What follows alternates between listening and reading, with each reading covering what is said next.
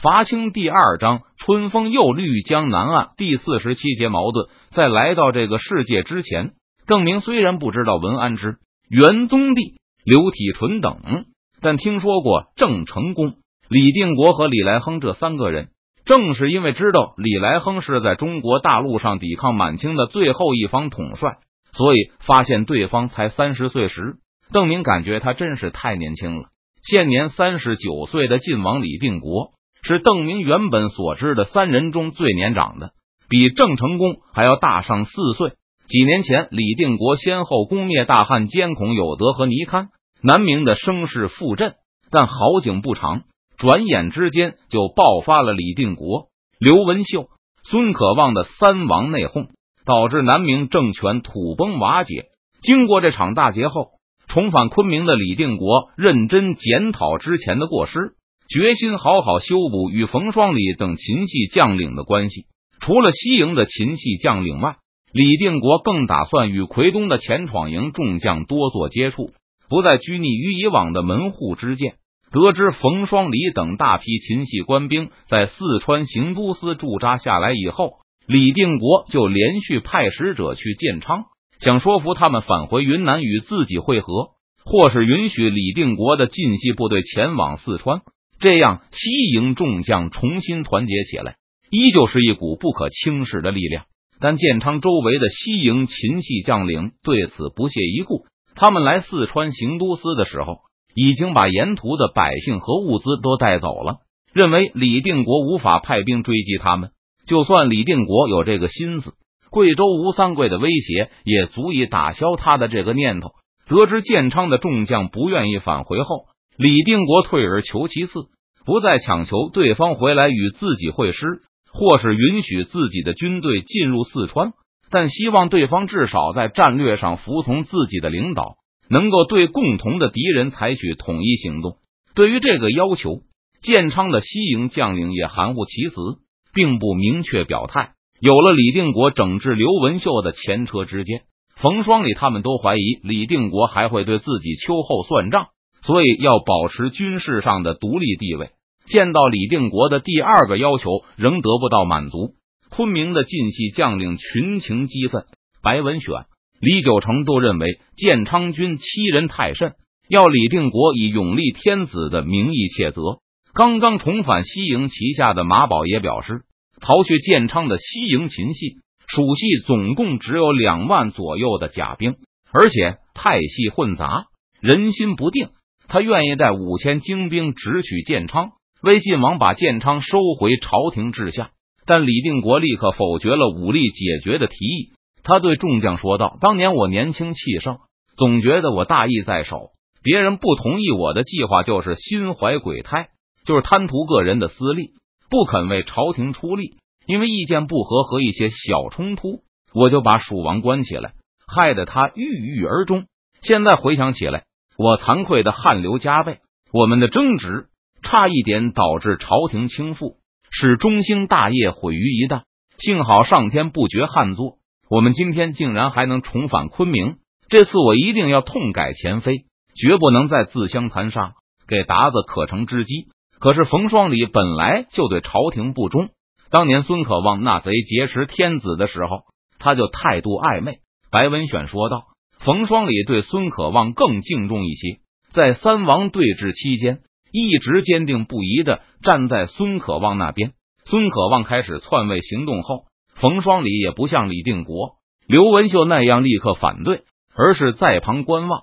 若是孙可望成功，似乎他也会乐观其成。你们知道我击败孙可望，从贵州返回报告天子时，圣上是怎么对我讲的吗？李定国问道。众人当然个个不晓得。李定国叹息了一声，道：“当时圣上沉默良久，对我和蜀王说，若是能擒住他也就罢了，但一开始最好不要去逼迫他。”众人无不愕然，没想到永历天子居然连孙可望这个公开作乱的逆贼都想放过。当时我和蜀王据理力争，都认为圣上此言不妥。所谓除恶务尽，岂能坐视孙贼盘踞贵州？当时。哎，当时李定国和刘文秀还在私下讨论，认为这只是因为永历胆小如鼠罢了。所以没有把永历的担忧放在心上。但是，当清廷得知孙可望带着十几个人逃到湖广后，顺治立刻派使者赶到湖广，封孙可望为亲王。当初孙可望手拥几十万大军，拥有西南的大片领土时，想从永历手中要一个王位是千难万难。眼看现在已经是穷途末路，顺治鳌拜君臣却视他为征服中国西南的至宝。之前清军攻破昆明时，满清认为西南的大势已定，顺治、洪承畴的一些对奏也没有必要继续保密了，于是得意洋洋的公布出来，当做顺治皇帝英明的证据。李定国也有机会知道了其中的内容，原来。当年洪承畴奉顺治之命，从北京启程赶往长沙，出任武醒经略。他在北京避辞时，就对顺治言明，征服西南的策略是以防为主，做官难明自己生变。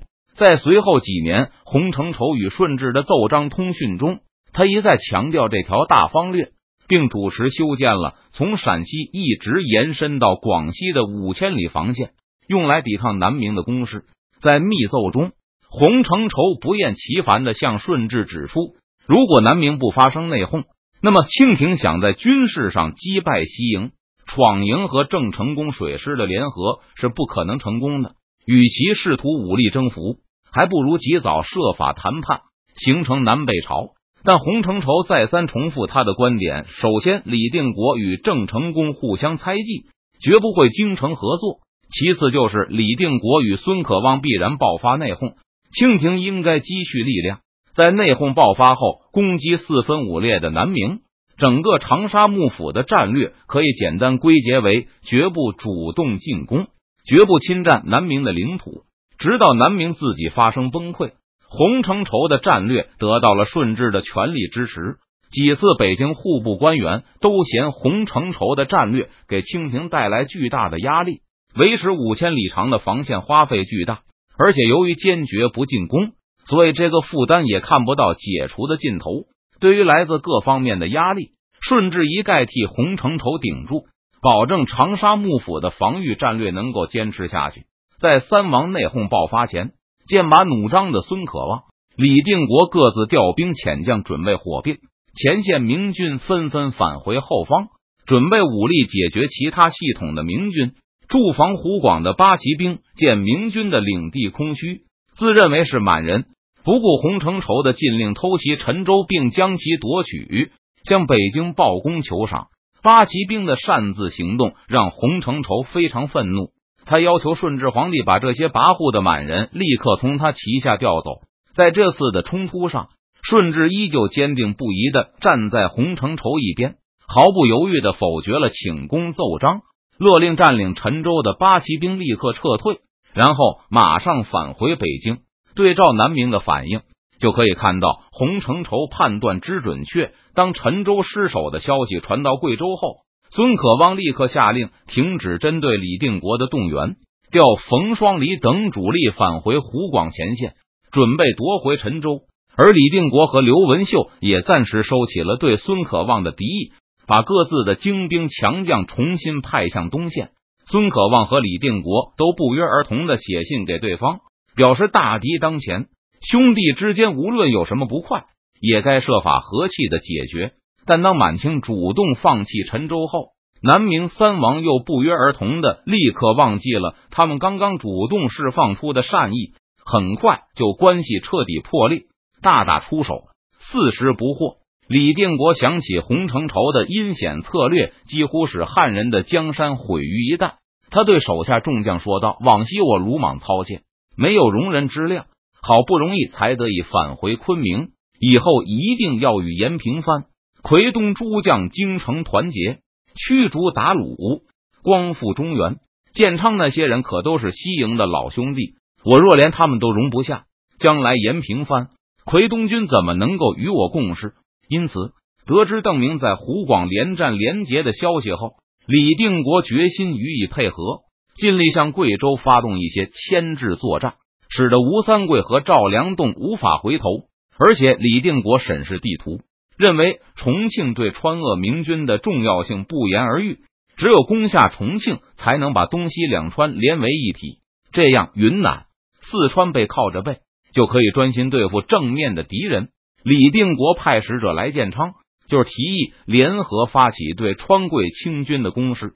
元气大伤的李定国很难独自向贵州发起进攻，所以他希望建昌的明军能够北上到成都平原，然后攻击重庆，威胁保宁、遵义等地，这样定能牵制贵州清军的一部分注意力。虽然遵义那条路不是和大军通行，但或许清军会派出几千人马去增援。这时，李定国在于云贵边境进行一些佯动，可能让吴三桂有危机四伏之感。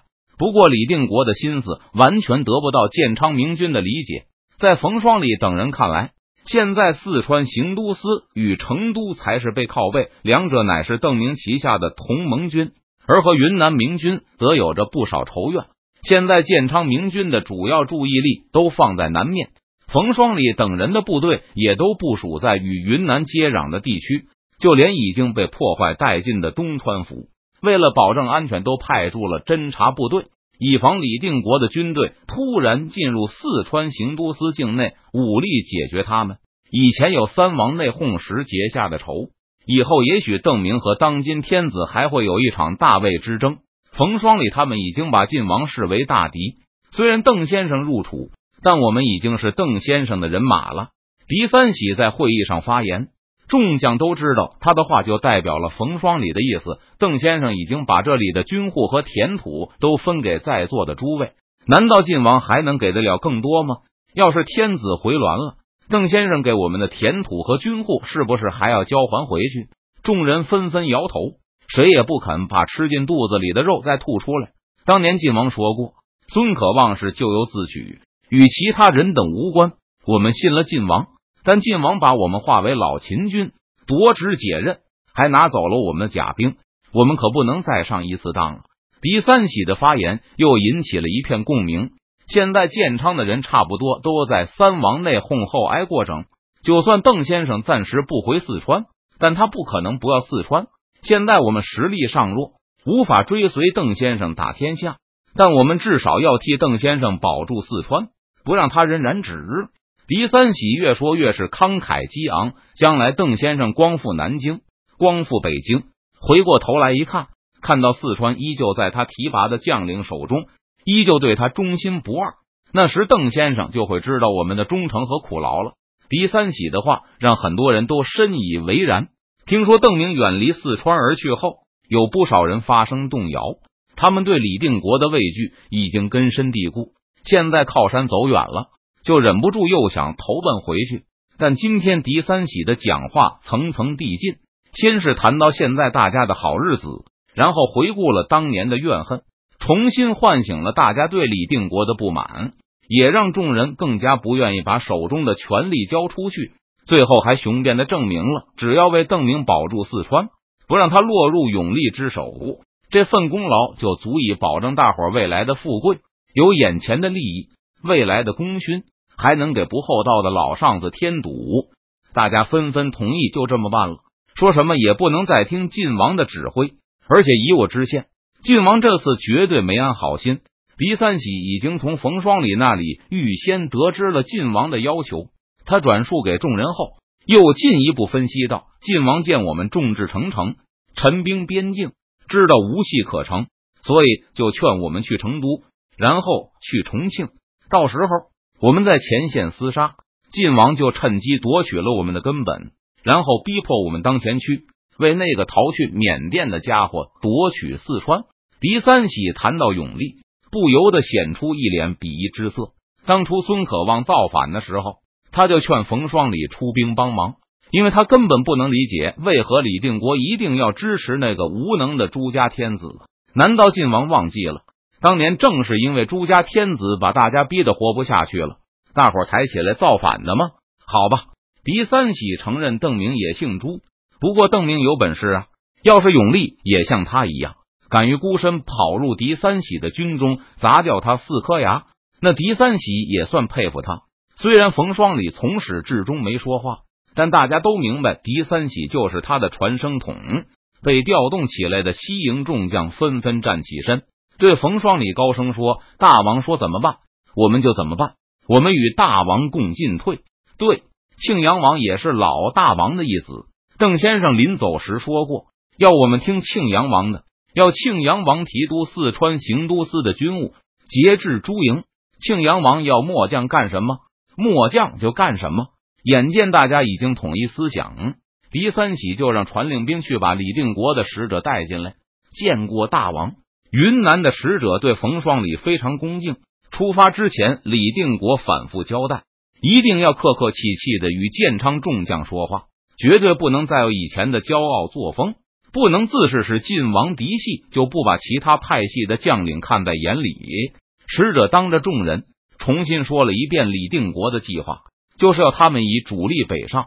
随后攻打重庆，设法威胁保宁、遵义。李定国不但保证不会派一兵一卒入川，而且会尽力与他们协同行动，共同声援，配合湖广、南京的战事。冯双礼的卫兵从使者手中拿过李定国的公文，虽然是建议，但李定国身为亲王，由永历天子授予假黄钺，所有发给地方将领的正式公文都类似命令书。当着众人的面。冯双礼把李定国的公文缓缓的一撕两半，接着又撕了一下，将其扯成四片，然后松开手，任凭他们飘落到地面上去。虽然被反复叮嘱要注意礼貌，但看到李定国受到如此的蔑视，那个使者还是勃然色变，愤怒的冲着冯双礼大喝道：“庆阳王，这可是晋王的敕令！什么敕令？”狄三喜一跃而起，代替冯双礼回答道。晋王有什么权利给王上下敕令？晋王贾黄钺都督内外军务。使者冷冷的说道：“贾黄月给予李定国代理天子的权威，地位相当于监国。现在李定国说出来的话，已经与圣旨相差不大。天子何在？”狄三喜冷笑一声，然后反唇相讥道：“天子在国，贾黄月则言同圣旨，代行天子事。可是天子眼下何在？”天子巡狩番薯，不日就会回銮。使者不甘示弱的说道：“那就等天子回銮以后，再给我们下敕令吧。”狄三喜大笑起来，狂妄五倍。使者转眼看向冯双礼，庆阳王，这也是大王的意思吗？冯双礼点点头。在永历出逃前，尽管西营上下都曾经当过反贼，但圣旨对他们来说仍然具有相当的作用。会情不自禁的生出一股敬意，或多或少。但现在朝廷算是彻底威信扫地了，至少在建昌军中是如此。狄三喜笑嘻嘻的说道：“天子受晋王贾黄钺，让其代行天子师。若是天子不满意，还可以收回。但现在天子去国，怎么知道天子对晋王的处置是不是满意？或许天子已经想拿回晋王的黄钺，但是苦于无法收回罢了。”若是天子一日不回来，难道晋王就能凭着这个假黄钺永远代为天子不成？哈哈，看来最盼着天子不能回銮的，原来是晋王啊！冯双礼挥挥手，打断了狄三喜的刻薄言辞。他对使者说道：“现在本王只知有邓先生和文都师，不知其他。邓先生和文都师要本王带领众将驻守建昌，因此本王断然不能也往其他地方。”若是天子回銮，下圣旨给本王，自然另当别论。现在恕难从命，你就这样回报晋王吧。